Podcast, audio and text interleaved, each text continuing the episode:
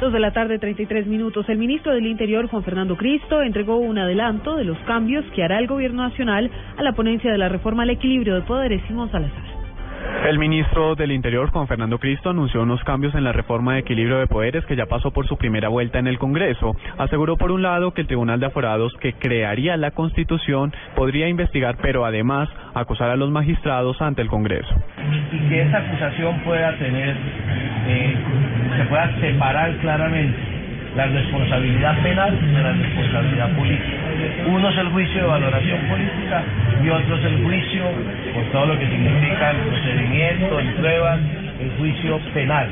Además, el tribunal debe evaluar si hay responsabilidad política o penal dependiendo del caso. Si se deriva en responsabilidad penal, podría remitir el caso a la Corte Suprema de Justicia. Simón Salazar, Blue Radio.